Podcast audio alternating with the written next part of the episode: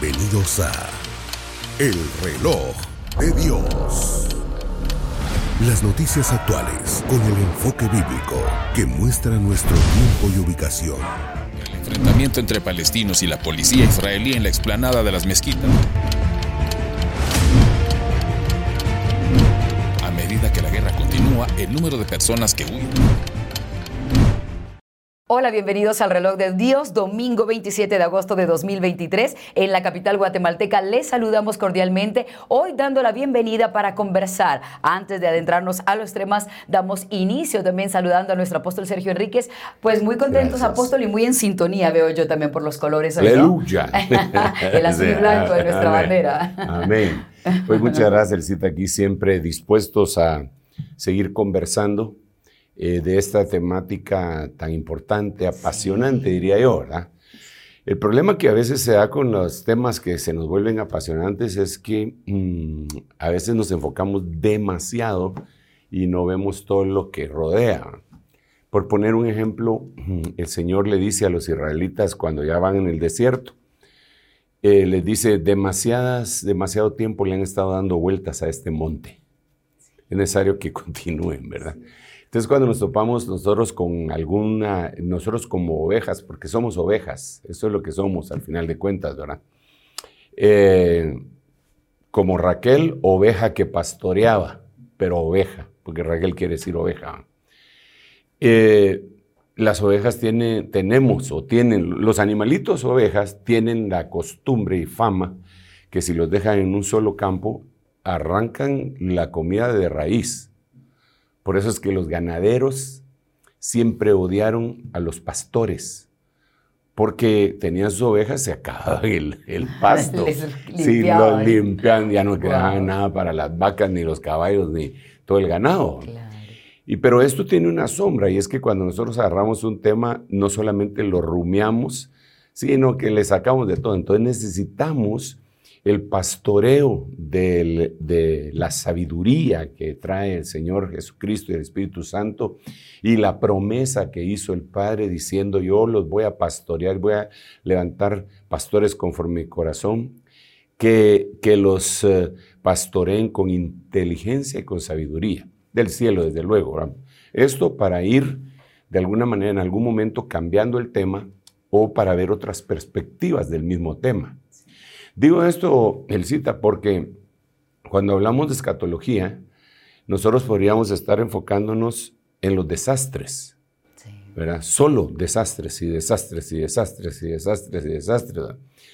Y francamente, eh, aunque es importante que los analicemos como señales, no, no es el tema el desastre en, en sí, Claro. ¿verdad? Porque eso de alguna forma infunde miedo, ¿verdad? Y entonces la gente incluso que, que se hace para atrás, atrás por miedo, sino que lo que el Señor hace, y esto antes de platicar lo que tenemos que platicar hoy, lo que el Señor hace es decirnos a todos nosotros, eh, bueno, eh, yo estoy con ustedes, cuando ustedes miren tal señal, quiere decir que yo voy a, a manifestarme ahí. A ver, vino la muerte del Señor Jesucristo, pero esa muerte traía una gran dimensión y una gran bendición, y era la resurrección. Claro. Pero los discípulos al principio no lo comprendieron. Sí, se veía en- en fatal. tri- te imaginas, les, les asesinan a su, a su máximo líder. Entonces decía, pero ¿y aquí qué pasó, verdad? Entonces a veces las malas noticias que nos parecen a nosotros malas noticias no son tan malas.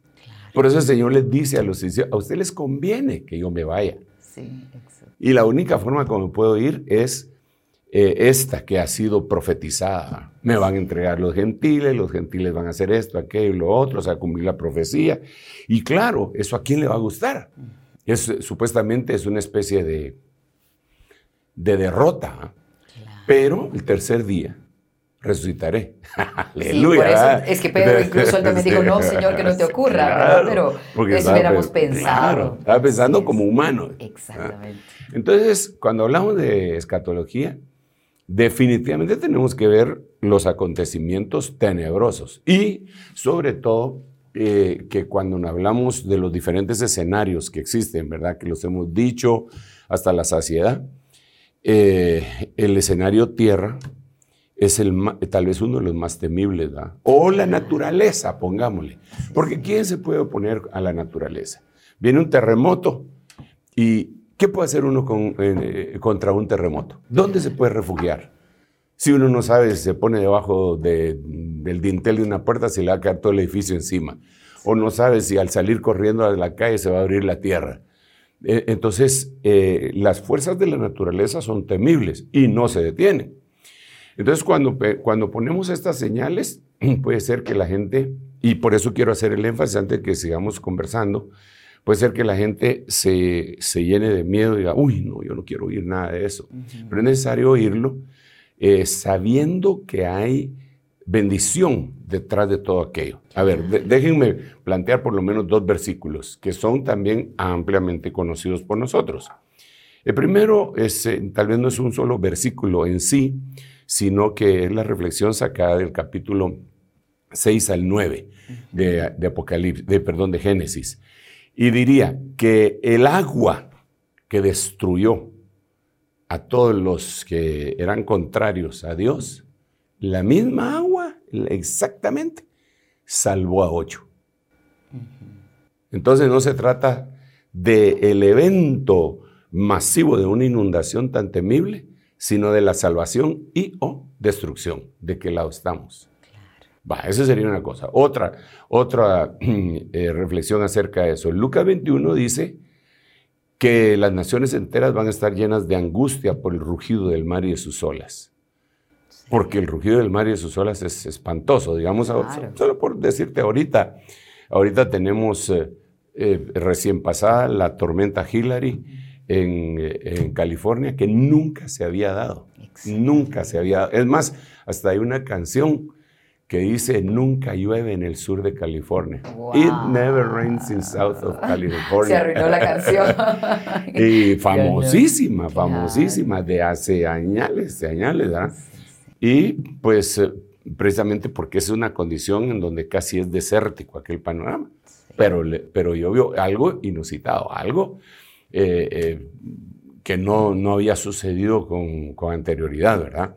Entonces, va, eso pasó ahí y ahorita están haciendo el recuento de los daños. Pero ya está la tormenta eh, eh, Harold eh, entrando en el Golfo de México hacia McAllen, Texas, y por el otro lado la tormenta Franklin pasando por la República Dominicana. Entonces es el rugido del mar. ¿Quién se puede oponer a eso? ¿Quién? ¿Quién? Lo más que puede. ¿Qué, qué? Ok, viene una tormenta. ¿Qué puede hacer? huir. Refugiarse como pueda. Huir o refugiar. El que puede refugiarse y el que puede huir. ¿verdad? Los otros, como entrevistan algunos, sobre todo en la República Dominicana, dicen, miren, nosotros solo tenemos que esperar, no tenemos a dónde ir. Sí, eso Entonces, eh, pero dice, la, porque eso es temible, entonces dice la Biblia, cuando estas cosas empiecen a suceder, y yo creo que están empezando a suceder, porque alguien dirá, ah, no hombre, si huracanes siempre han habido, no se recuerda que aquí estuvo el Mitch, Stan, el Andrew, sí, pero no tan frecuentemente, ni tan seguiditos, ni tan devastadores, y nunca se conocían huracanes que alcanzaran el número cuatro, ¿verdad? Entonces, entonces se va volviendo más. cuando esto empiece, ustedes alégrense Ustedes que están cabizbajos, ustedes que están mal, erguidos y levantados vuestras cabezas, porque vuestra redención se acerca. Entonces el punto cuando hablamos de escatología, Alcita, es no eh, enfocarnos enfatizando en el terror, en el, sino que en la esperanza. Claro. Porque hay otras cosas que el Señor dice. Dice porque lo vimos en el programa pasado, porque tinieblas cubrirán la tierra y densa oscuridad las naciones. Terrible, ¿va? Pero sobre vosotros amanecerá mi gloria. O sea, hay una cuestión que viene sobre la tierra, pero hay una esperanza para los que tememos al Señor. Y así se puede ver en cada uno de los eventos destructivos que hay, eh, que están reportados en la Biblia. Siempre la mano poderosa de Dios saliendo a, a defensa de los que le temen, de sus profetas, de sus siervos, de su pueblo. Claro, claro. Entonces, bueno, por eso es importante, pues, todo lo que hablemos, eh, veamos eh, el lado positivo y el lado amable de las noticias, decía antes un noticiero, ¿verdad? Ah, el lado amable de las noticias. Era, qué cuestión de minutos creo que era. O sea, el lado amable de las noticias. Bueno, ok. Vamos a buscar hoy el lado amable, apóstol. Mientras usted se prepara bebiendo un poco de su bebida favorita, vamos a recordarle a nuestra audiencia que pueden comunicarse con nosotros a los estudios para que hagan preguntas relacionadas con las noticias que hoy vamos a comentar, pero también con la de diferentes situaciones para que eventualmente el apóstol pueda contestarlas más 502 5617 9099. Gracias a quienes están en sintonía por Rema Estéreo 917, Rema TV, el canal del apóstol Sergio Enríquez y también el podcast. Apóstol, usted hoy hablaba acerca de ver sombras acerca de ciertas situaciones y por eso quienes vamos a la iglesia, buscamos de Dios, siempre estamos buscando la explicación apostólica, pastoral de situaciones. Por ejemplo, todas estas tormentas que usted está mencionando, podríamos pensar casi como que fuese una especie de plaga que ahora se está dando tormenta cada tormenta allá, mientras que por otro lado incendios y catástrofes muy fuertes. Podríamos eventualmente hasta compararlas con las plagas que se dieron en Egipto. Podría ser que en algún momento aquellas plagas pudieran tener una explicación escatológica para analizar lo que ocurre en este tiempo. Sí, gracias, Elcida. Precisamente eh, es importante toda la Biblia no verla como una historia, sino como la misma Biblia dice. Porque si no, solo se mira la, Biblia como un libro histórico. Sucedió esto y ahora los estudiosos y arqueólogos comprobaron que lo que decía la Biblia era cierto y que el arca de Noé la encontraron en no sé qué parte de Turquía y oh, grandeza, la Biblia tenía razón. No, nosotros ya sabemos que la Biblia tiene razón, aunque no lo descubran nunca eh, pues los científicos, con todo respeto lo digo, pero pues es que la fe en, conocer que esa es la palabra de Dios por la experiencia que hemos tenido, para nosotros no tenemos, no es cuestionable. ¿ah? Entonces, la misma, la misma Biblia dice en 1 Corintios 10 que todas las cosas que les acontecieron a los israelitas son figura para nosotros, para los que han alcanzado los, los finales de los siglos. Y más adelante dice, y que todas estas cosas, lo vuelve a decir, quedaron escritas escritas para enseñanza de nosotros, para que no codiciemos como ellos codiciaron, para que no tentemos a Dios. Lo dice 1 Corintios capítulo 10, del, del, 1 al 11, se puede leer todo eso que estoy diciendo. Eh, así lo dice también en otros, en otros capítulos de la Biblia, que lo, de, lo, de lo del Antiguo Testamento era una sombra solamente para lo que estamos viviendo. Entonces, cuando tú mencionas estas, estos eventos atmosféricos, meteoros eh, que, están aconteciendo en el mundo como plaga, efectivamente la Biblia le da ese nombre. Tal vez mm, eh, se lo da en Éxodo, a partir de Éxodo capítulo 7 eh, hasta el capítulo 12, porque el capítulo 7 es cuando el Señor le dice a Moisés y a Aarón que van a confrontar a Faraón. Y entonces en el capítulo 7, 8, 9, 10 y 11 eh, culminando con el 12, que es la salida del pueblo de, Israel de la cautividad de Egipto, están descritas plagas. Dentro de las plagas hay meteoros, ¿verdad? Hay meteoros y, cosas que hemos platicado, como tinieblas, como granizo, como lluvia, como, y otras cosas como, por ejemplo, la plaga de las langostas. Entonces, eh, cuando la trasladamos del lado de, del Nuevo Testamento, aparecen, claro está, nuevamente, con el nombre de plagas. A ver, esas plagas se describen en Apocalipsis capítulo 16. Y en algunas versiones, eh, digamos, dice que eh, son, eh, se derramó la copa y activó la plaga. Entonces tenemos que recordar, ¿verdad? Para todos los que nos gusta leer la Biblia desde Génesis Apocalipsis, tenemos que recordar que en Apocalipsis existen varias cosas que como que van situando una línea de tiempo. Primero están los sellos, después están las trompetas, después están las copas, están los truenos, pero dentro de todas ellas están las plagas que vendrían a ser siete plagas. En, Éxodo son diez plagas. En Apocalipsis son siete. Y lo tremendo es que coinciden algunas de las plagas de Apocalipsis con las de Éxodo, ¿ah? de, las que tú me mencionabas. Y eh, están los ayes, que son tres. Esos tres ayes son los que nos dan a nosotros la, la señal para que nosotros podamos ver los eventos de una manera cronológica. Porque Apocalipsis y Génesis es muy, y, Mateo 24, es muy difícil verlo cronológico. A ver, ¿a qué me refiero? Nosotros creeríamos, ok, vamos a leer Mateo capítulo 24, verso 1, 2 y 3, por decir algo. Entonces, nuestra mente, al seguir leyendo, dice, ok, entonces el verso 4 y 5 eh, son eventos que tienen que suceder después del verso 1, 2 y 3.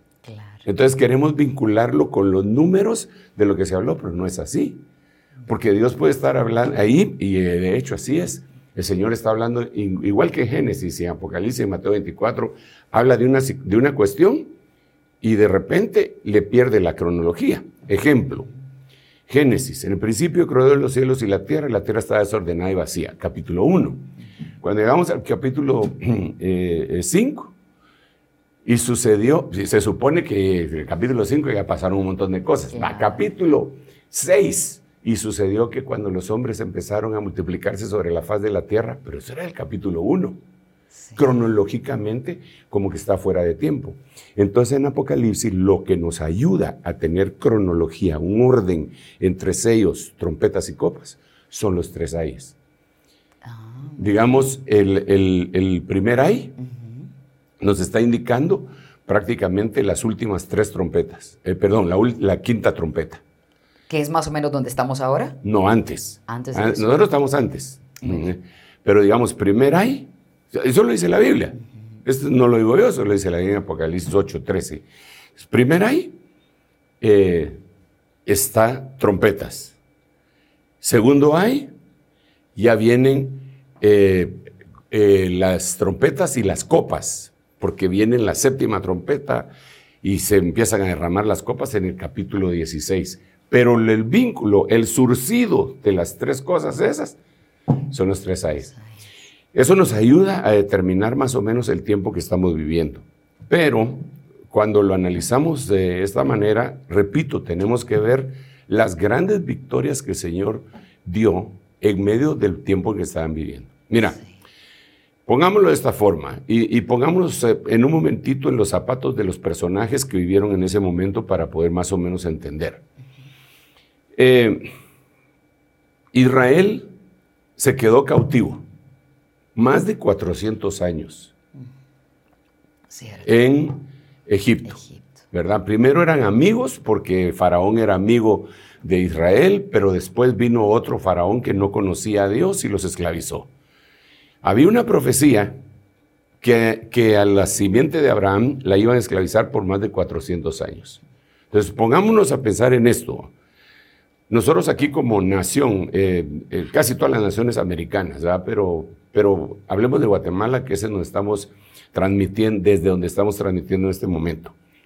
Eh, nosotros tenemos nuestra independencia fue en 1821, 15 de septiembre, ¿verdad? Ya viene el cumpleaños, por cierto, el otro mes, de 1821. 200 años serían en el 2021. Estamos en el 23, quiere decir que tenemos 202 años de independencia. Esa es la historia de nuestra nación. Y tenemos nuestro pasaporte guatemalteco, nuestro DPI, está establecido todo. Los israelitas tenían el doble de tiempo de vivir en Egipto. El doble de lo que nosotros tenemos de estar aquí, tenían ellos como nación. Entonces su mente se había acostumbrado.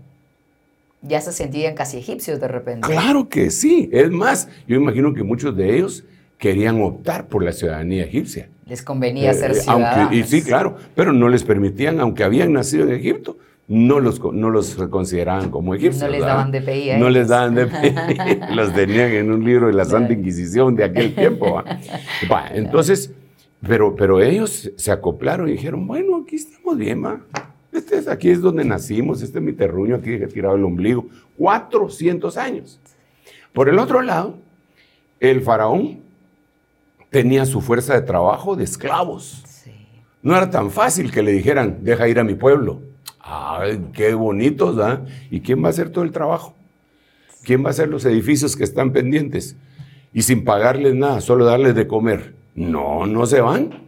Entonces era un choque de, Y algunos de los israelitas estaban así. Ahora traigámoslo al ejemplo nuestro. Nosotros estamos en este Egipto gigantesco que se llama mundo, tierra, planeta Tierra. Y tenemos eh, como humanidad caída seis mil años de estar acá. ¿Verdad? Seis mil años. Ya estamos acostumbrados acá. Sí, claro. Entonces, pero cuando, entonces aquí queremos, aquí estamos re bien. Ya no pensamos hacia dónde pues, vamos. ¿Para qué si la Tierra está tan linda? Es una nave espacial que viaja a determinados eh, kilómetros por hora alrededor del Sol y tenemos energía gratis pues, del Sol, etc. Eh, podríamos estar pensando eso. Entonces viene Dios allá con los israelitas y dice, no, ustedes no son de aquí, se los tengo que sacar. Entonces, no, yo no me quiero ir traigámoslo para acá otra vez. Entonces viene Dios y dice, no, ustedes no son de aquí, los quiero sacar. Pero como ya estamos aquí, no, no, no, no, yo aquí quiero estar. Ah, vaya, espérense pues, vamos otra vez al ejemplo de allá. Que conste que tú fuiste, el que saca, tú fuiste la que sacaste ese ejemplo. ¿Qué, ¿qué habrá pasado? Esas plagas. Entonces, allá pues, vamos allá. Entonces, eh, están a gusto. Entonces Dios les levanta un enemigo para cumplir su propósito. Le levanta un enemigo y los empieza a fastidiar y, a y matarle a sus niños y destruirlos y esclavizarlos y doblarles la tarea de trabajo que tenían que hacer y construir las ciudades de Pitón y Ramesés y los presionó de una manera tremenda. Entonces dijeron, esto es insoportable. Clamaron a Dios. Ahora vámonos para el tiempo actual. Aquí estamos los israelitas, eh, eh, del Israel de Dios, clamando en medio de este Egipto llamado mundo, porque empezó el faraón de este siglo a fastidiar, a ponernos cargas, a querer que trabajemos para él. Entonces llega el momento, Señor, auxílianos. Por favor, auxílianos. Vámonos de regreso a Éxodo. Entonces, ¿cómo los va a auxiliar el Señor? Hace que nazca un libertador este tiempo hace que nazca un libertador que se llama Jesucristo. Regresemos a Éxodo. Entonces, pasa el tiempo, 40 años, tú sabes la historia, quiero acortarla porque no hay modo que lleguen las plagas, ¿verdad? Y entonces eh, los van oprimiendo más y más y más, y mientras más los oprimían, más se multiplicaban. Así que el, el diablo le sale el tiro por la culata cuando oprime al pueblo de Dios porque mientras más los oprimen, más se multiplican. Bueno, entonces Dios manda el libertador y deja ir a mi pueblo. Es decir, los voy a sacar de Egipto, voy a sacar a mi pueblo en la actualidad de la tierra. Pero no los quiere dejar ir. Entonces le voy a mandar 10 plagas. Esas 10 plagas deberían de causarnos no miedo, Esperanza. Esperanza, porque, pero si lo entendemos como lo estoy planteando. Exactamente. ¿ah? ah esa plaga es porque Dios le está dando una buena cinchasea al faraón. No es para mí, esa plaga no es para mí. Entonces empieza, eh, hay 10 plagas. Eh, la primera es eh, la conversión de sangre, de agua en sangre, perdón. luego viene la plaga de las ranas. Eh, después vienen eh, plagas de los piojos, después vienen plagas de los tábanos o de las moscas, después viene la plaga de, los animales, de las bestias del campo, después viene la plaga de las úlceras, después la plaga del granizo. Wow. Después viene la plaga, vienen la plaga del granizo de las siete. Y cuando nos vamos a Apocalipsis, la plaga del granizo, que es una plaga, es la número 7 también. Entonces ya uno dice, ah. Y si lo trasladáramos para acá, recientemente en la Florida también hubo una plaga, digamos, de granizo. Claro, ya cuando empezamos a ver esto, dice uno, pero entonces, ¿en qué momento estamos? ¿Verdad? Aquí es en donde yo quisiera que, que analizáramos algunas cosas sobre todo, porque hay muchas, muchas noticias, hay devastaciones eh, de, de, meteoros, ¿verdad? Meteorológicas, de todo lo que ha sucedido en el año 2023. ¿Qué cosas han sucedido alrededor del mundo? Porque a veces nosotros somos muy regionalistas para ver las noticias y me interesa lo que pues, pasó en mi ciudad natal o en aquella ciudad con la que tengo vínculos o donde tengo mi cuate. Pero a nivel mundial, si abrimos nuestros ojos a nivel mundial, Dios nos está diciendo, muchachos, estoy enviando las plagas. Y esto quiere decir que ya me los voy a llevar. Apresúrense, apresúrense porque no queda mucho tiempo. Eso nos debería causar a nosotros alegría. Y decir, ok, viene el Señor. Esto nunca se ha visto. Nuestros antepasados no lo vieron así. Aquellos que dicen en primera de Pedro que, los burladores que dicen dónde está la promesa de su venida, ya que desde los días de los padres todas las cosas permanecen igual, eh, no se dan cuenta que ahorita ya no es lo mismo, porque ahorita es una seguidía. Es, lo hemos estado platicando, el cita, de que una noticia eh, pasa eh, de, tomar su lugar de relevancia por otra noticia nueva. Ya tenemos, ¿cuál es la noticia? ¿Dónde se quedó la noticia del incendio a, a Hawái? La la del incendio a Tenerife. Sí. ¿Y de dónde se quedó la del incendio de Tenerife? La aplacó la tormenta esa, Hillary, que destruyó. Y no solo esa tormenta, porque en este momento hay tormentas extraordinarias, impresionantes en la China, en, en el oriente del mundo. Oriente a partir de nosotros, el oriente nuestro. Entonces, la cosa sí, sí está hermosa en ese sentido. si eh, vemos el buen si eh, Exacto, si vemos el lado amable de la noticia. De la noticia. Claro, Pero mejor te devuelvo el micrófono porque mucho, mucho platicamos, mucho pero hablamos. Al contrario, ahora mismo, si por ejemplo alguien dice, ¿qué tiene que ver entonces eh, lo de la situación del granizo, la lluvia, lo que está ocurriendo, si lo estamos comparando con aquellos momentos que se vivía con, con Egipto, por ejemplo, ¿qué comparaciones adicionales podemos hacer como para que tengamos una lectura bíblica diferente de lo que está ocurriendo y que encontremos la esperanza, no solo para nosotros, sino también para explicársela a nuestra familia? Fíjate que Mira, yo tengo aquel esquema que yo creo que ya los aburrí. una, una, una, línea con tres rayitas, ¿ah? Que en donde eh, dividimos pretribulación, tribulación y gran tribulación, la finalización de la misma, de la gran tribulación y el inicio del reino eterno. Ah, yo lo puedo decir así, pero mm, para enfocarme, por eso es que utilizo la pizarra. Sí, sí, nos gusta. Eh, lo, voy a, la voy a utilizar, voy a poner otra vez la misma. Por favor. Eh, eh, Le diría casi a petición del público, porque la verdad es que nos permite verlo de manera más clara. Sí, mira, aquí sería el, fin, ¿verdad?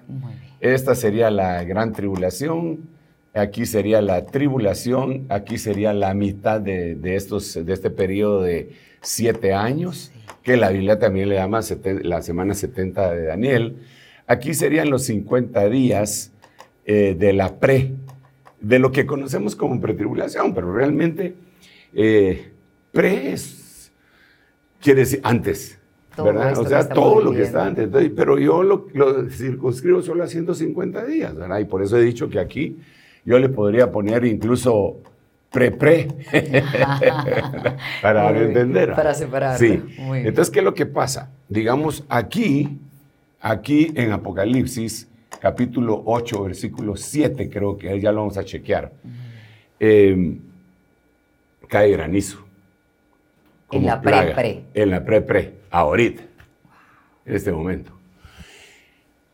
Y, después viene acá, y aquí a la mitad, cae, eh, se, abre, se abre el cielo y cae granizo. Dice que hay una gran granizada, no de las que nos tomamos, que son ricas, sino que pero cae una gran granizada y juntamente con un terremoto eh, enorme.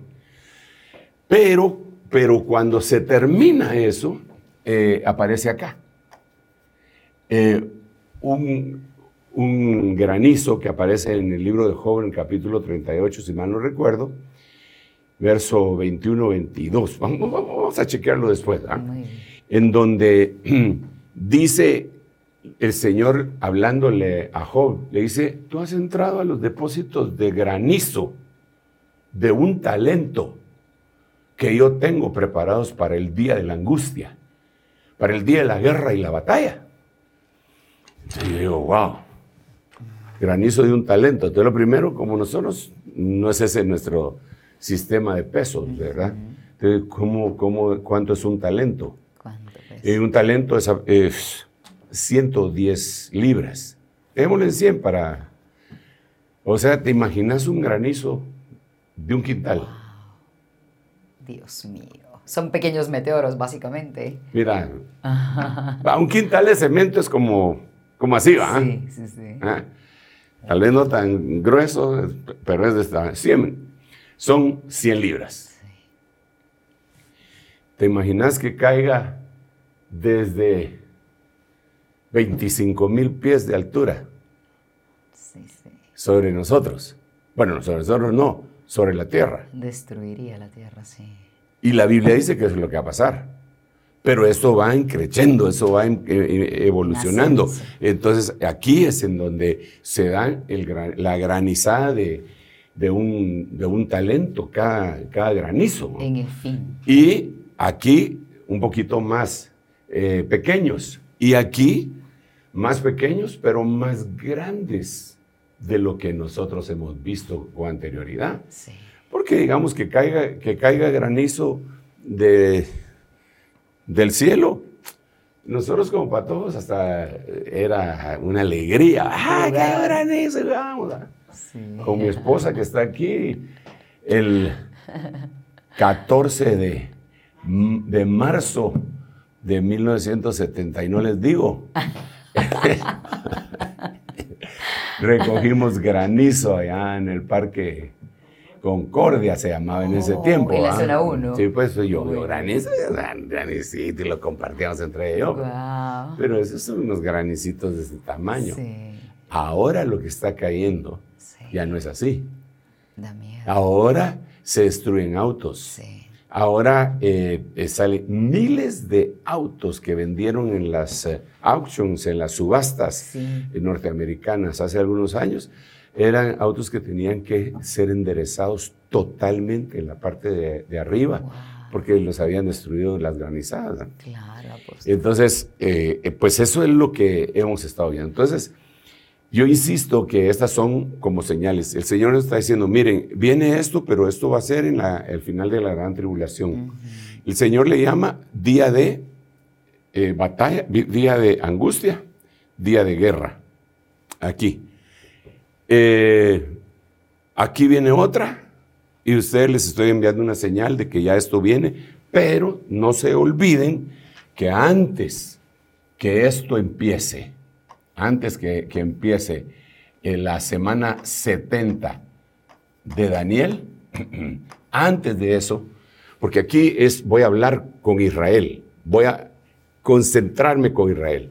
Tengo que finalizar el periodo de la iglesia. Y como vemos que acá, esta vendría a ser el primer ay, esta vendría a ser el segundo ay, mm, y este vendría a ser el tercer ay, esta vendría a ser la quinta trompeta, eh, sexta trompeta y séptima trompeta. Entonces, eh, antes de que suene la quinta trompeta, tiene que haber un arrebatamiento. Aunque se oponga la gente, aún algunos ministros digan que eso es una utopía, la Biblia dice. Sí.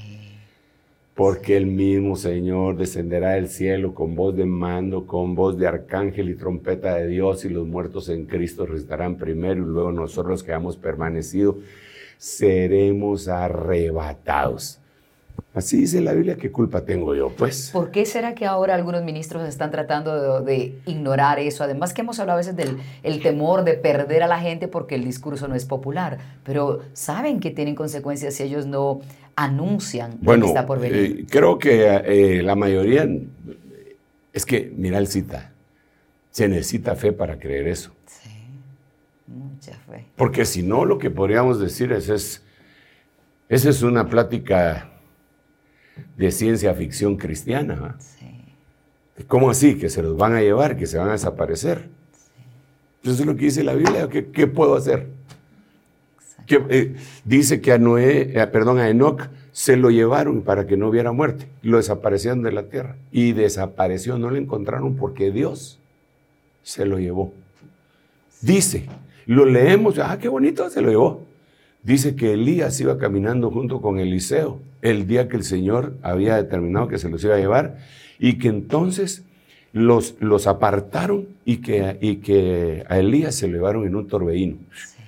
Y los que sabían que ese día se iban a llevar a Elías, que eran los hijos de los profetas, llegaron con Eliseo, el que se quedaba en lugar de Elías debido a su ausencia, para decirle, mira, aquí hay 50 hombres, vamos a buscarlo, porque de plano que el Señor lo dejó tirado en algún monte. O sea, no, es que, es, que es, que, es que es difícil, es difícil el cita creer eso.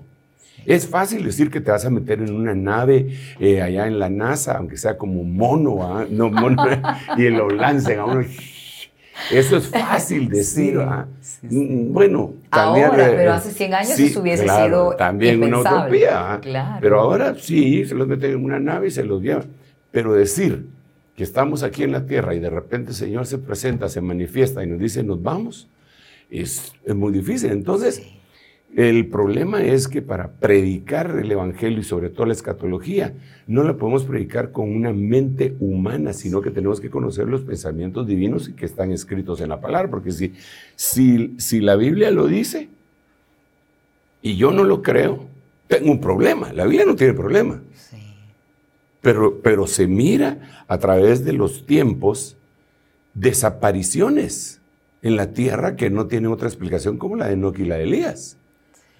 Y como la promesa que el Señor hace diciendo, les voy a decir un secreto, un misterio, dice Pablo, 1 Corintios, eh, les voy a decir un misterio, no todos dormiremos. ¿Cómo así? No todos nos vamos a morir. Ah, no te creo. ¿Y cómo así que no todos nos vamos a morir si estás envejeciendo, si tengo fotos tuyas cuando todavía tenías pelo, ¿verdad? Y me estás diciendo que no te vas a morir. Pues ahí dice Pablo, ahí dice, ¿va? no todos. Y dice a continuación, pero todos seremos transformados a la final trompeta, porque sonará la trompeta y los muertos en Cristo resucitarán primero. Entonces, otra vez vuelve la misma situación. Y eso se referiría, por ejemplo, cuando Pablo dice, no todos vamos a morir a que si, por ejemplo, fuéramos nosotros los afortunados de ser la iglesia que Dios arrebata, no veremos muerte. Simplemente, como Pablo dijo, seremos transformados. Claro. Se refería a nosotros. Se refería a aquellos... Si es que fuese pues, esa la situación. Se refería a aquellos que eh, estén vivos biológicamente, estén vivos Zoe, en su alma, su espíritu, y no solo eso, sino que han permanecido. La palabra permanencia es vital. Hay mucha gente que no permanece, porque permanencia quiere, eh, eh, habla de espera, de paciencia. Entonces, cuando, cuando, tú, cuando alguna persona no tiene paciencia, no tiene permanencia. Por ejemplo, si lo que quería era que se le hiciera algo, una bendición, y ya se lleva bastante tiempo esperándola y no permanece, ya no la recibe. Y Dios a veces se tarda, mm. pero no olvida, dice, ¿verdad? Imagínate, imagínate cómo es que el Señor hace la obra con Zacarías ya viejito, Zacarías ya para jubilarse del sacerdocio. Tal vez no tan viejito porque se jubilan a los 50 años, fíjate tú. muchacho, era un muchacho todavía. Pero, pero ya para jubilarse, el ángel se le aparece y le dice, mm, tu oración ha sido escuchada. ¿Cuál oración? Que vas a tener un hijo. ¿Cuándo empezó a orar él? Ponete que se casó a los 17 años, pues eh, en ese tiempo se podían casar mucho antes, ¿verdad? Era su costumbre. 18, pongámosle. Ah, 20 pues. Y se junta con su esposa. Pasa el primer año y el segundo año. Y no queda embarazada. Entonces ahí empezó a orar. Antes no oraba, antes actuaba, pero ahora tiene que orar y dice, Señor, esta no queda embarazada. Ayuda. Y entonces empezó a orar. Entonces, años después, 30, 40 años después, se le aparece un ángel y ha oído tu oración. ¿Cuál? La que hiciste hace 30 años atrás. Exacto. Entonces la permanencia tiene que ver con la paciencia. Hay gente que Dios le, le, dijo, vas a ser pastor. Y está sentado en una iglesia y no lo pasan ni a dar la bienvenida. pero Dios le dijo que iba a ser pastor. Pero pierde la fe. Entonces pierde más que la fe la paciencia. Cuando, pero si estos no se dan cuenta que Dios me está llamando, y ahí está sentado, permanece fiel unos cinco años. Y Dios dice, sí, pero tiene que aguantarse un poquito más. Todavía no está bien oreado. claro, Dios sabe por qué ellos tienen esa espera. Claro, y entonces después dice, bueno, me voy de aquí. Aquí nunca me, no permaneció.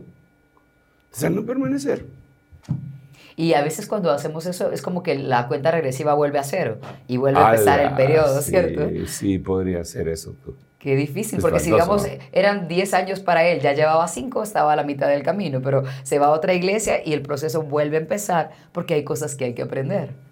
En algún momento oí que alguien suponía o sugería que en el aposento alto donde habían 120 esperando la llenura del Espíritu Santo, decía esta persona, pues no me animo a contradecirlo, ¿ah? que originalmente habían 500 de plano que lo saca del versículo bíblico donde el apóstol Pablo dice 500 hermanos vieron al Señor.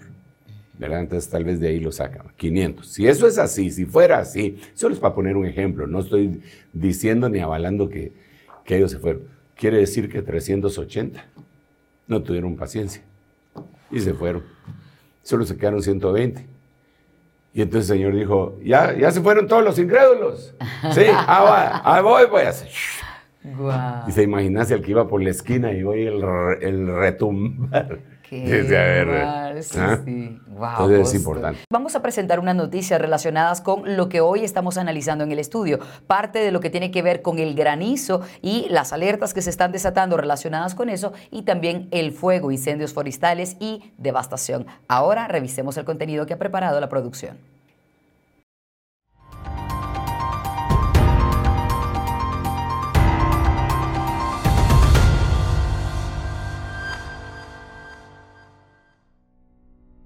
Tormenta extrema de granizo.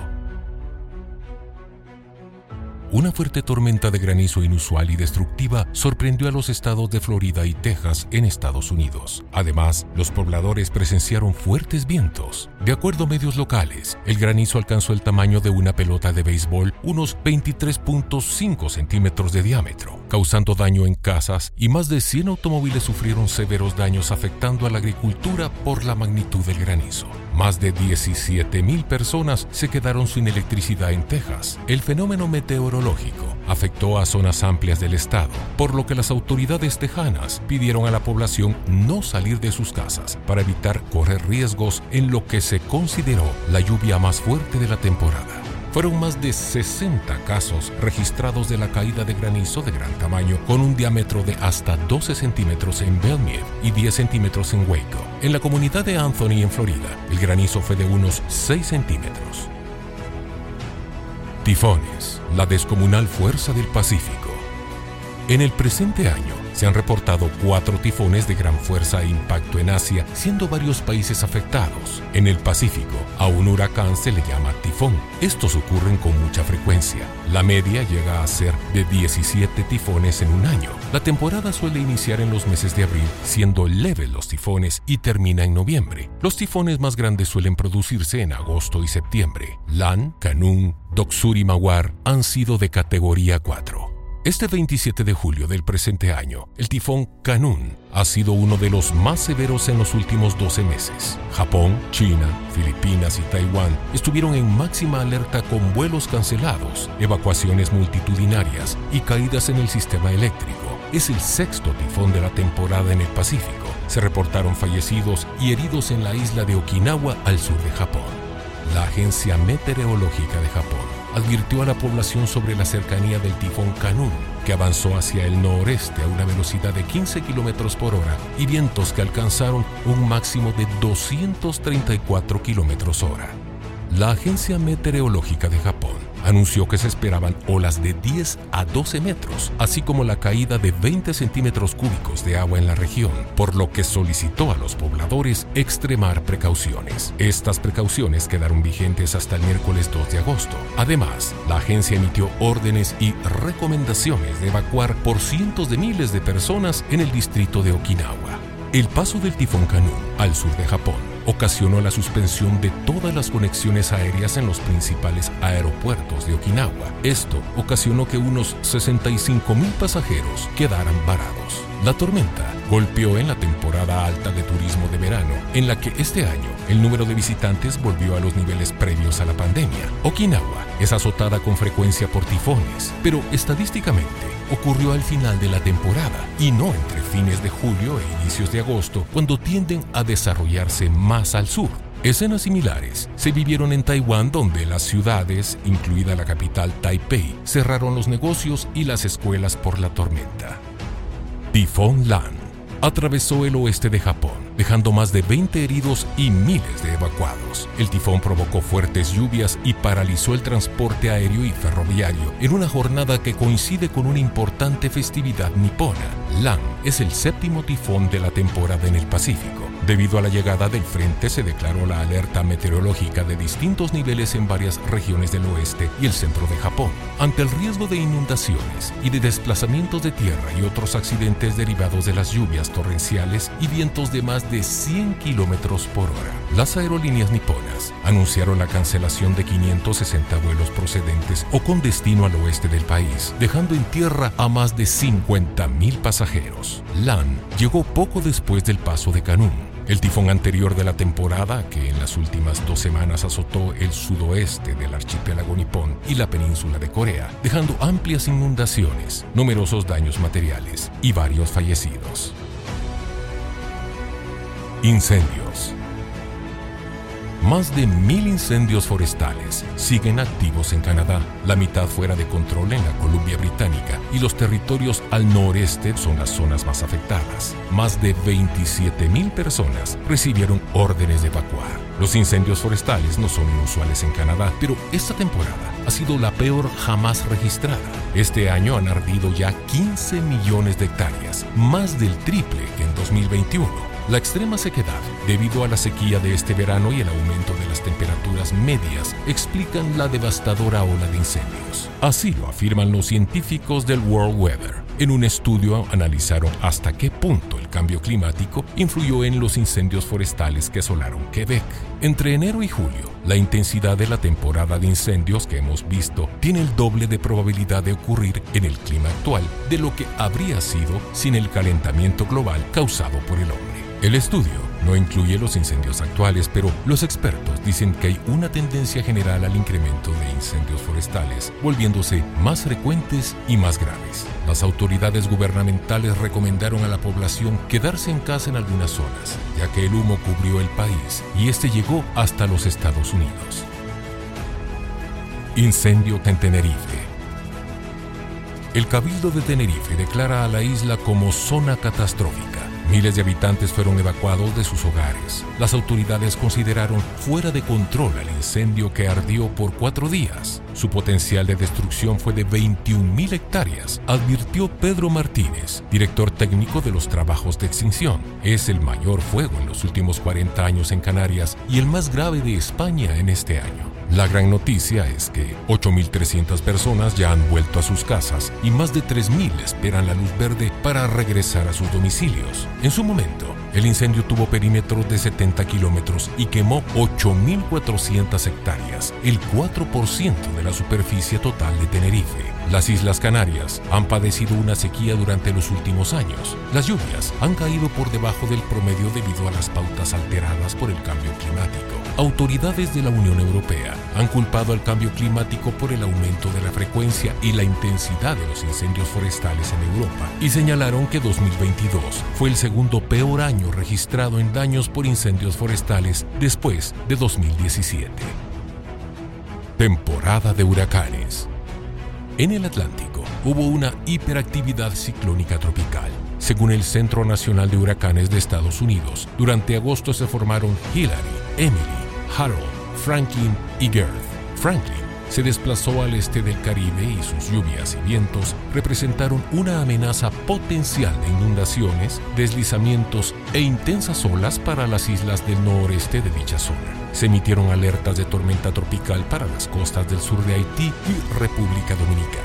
Huracán Hillary Es el primer fenómeno registrado desde 1939 que afectó las zonas del sur de Baja California. Mantuvo viento sostenido de 215 kilómetros por hora. Llegó a calificarse como categoría 4.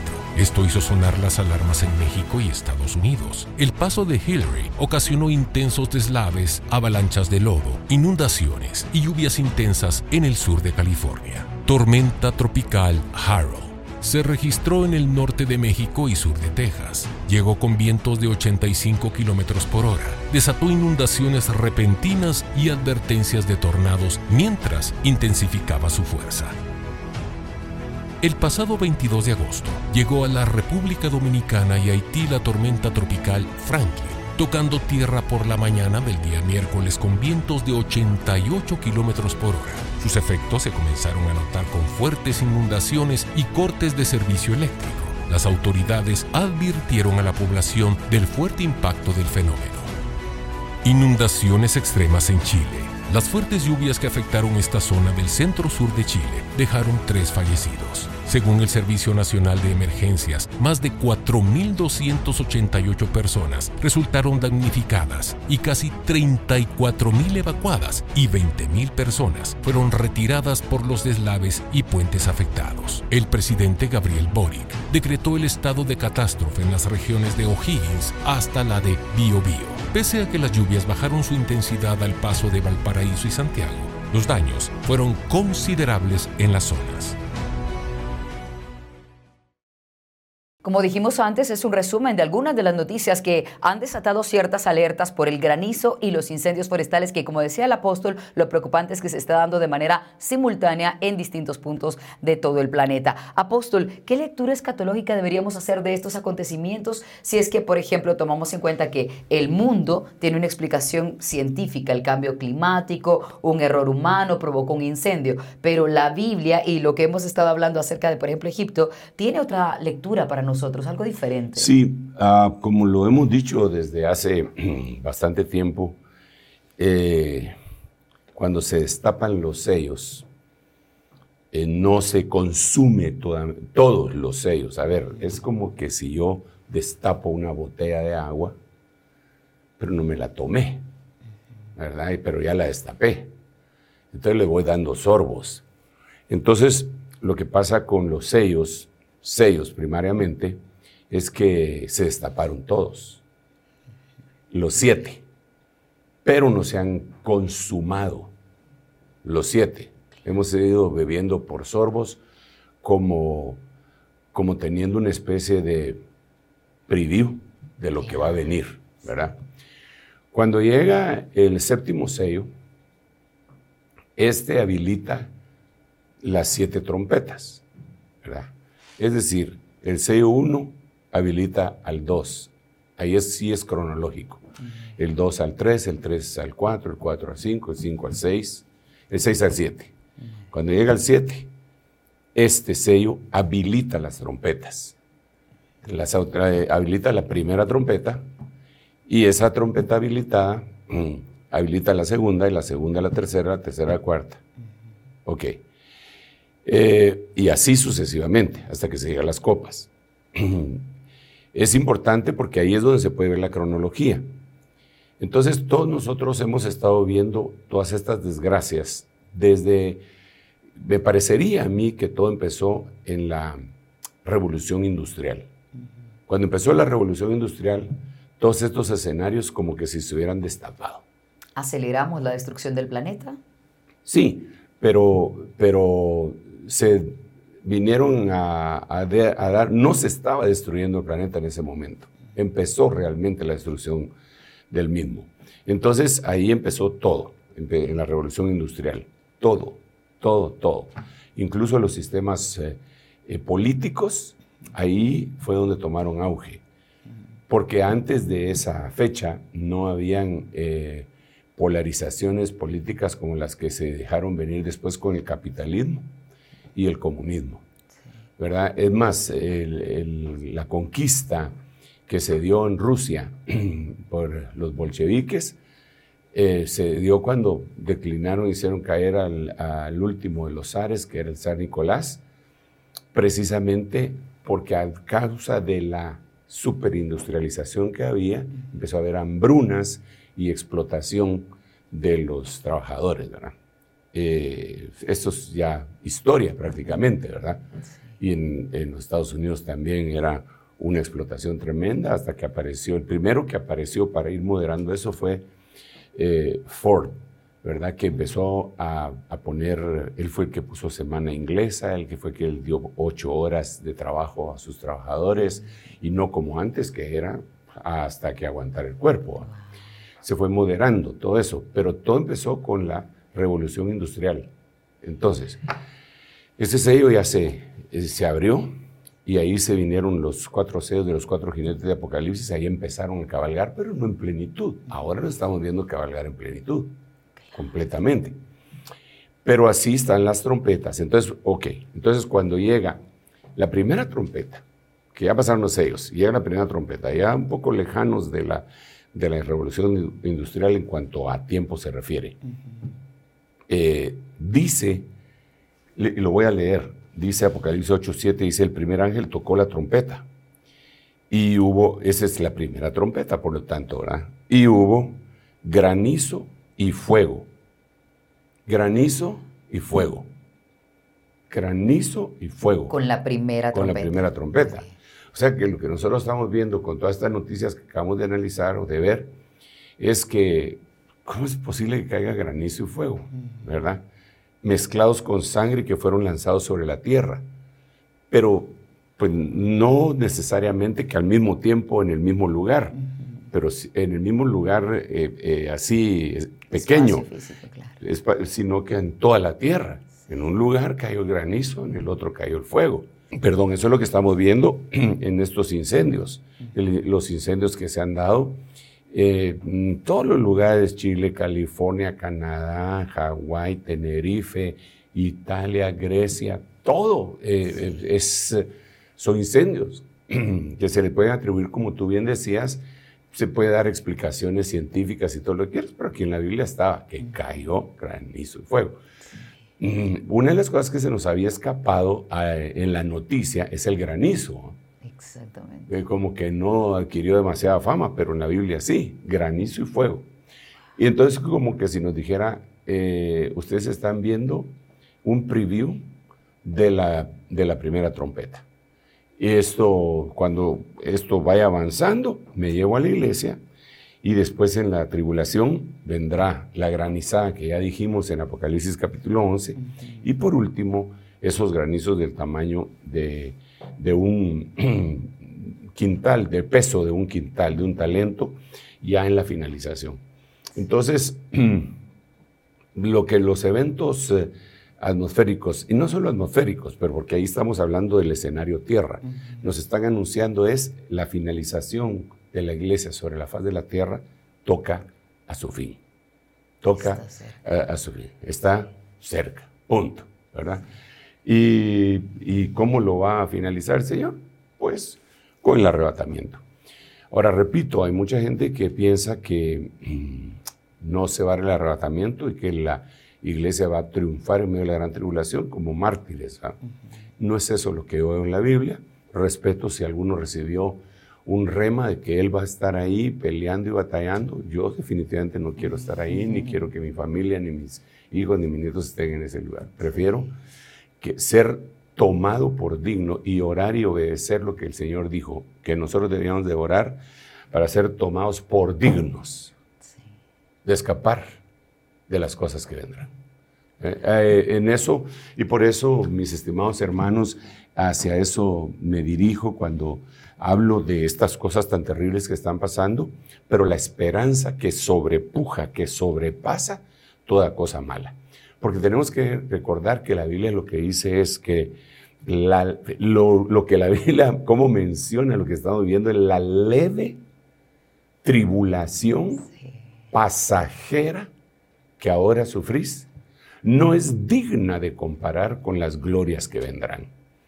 Entonces, yo no soy un, profeta de cosas fatídicas, solo estoy hablando que eso, esas cosas están escritas en la Biblia y, con, y que son señales del advenimiento del Señor para llevarse a su novia. Apóstol, y si terminamos haciendo esa reflexión y esa comparación que hicimos desde el inicio del programa acerca de lo que vivía Israel en Egipto y de lo que nosotros estamos viviendo, el final de Israel fue bueno, de quienes perseveraron, por lo menos de los que continuaron, los que tuvieron la paciencia y la fe.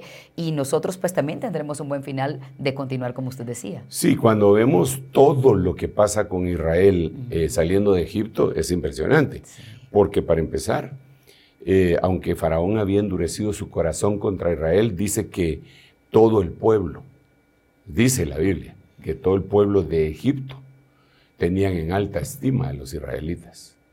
No así Faraón, pero el pueblo sí.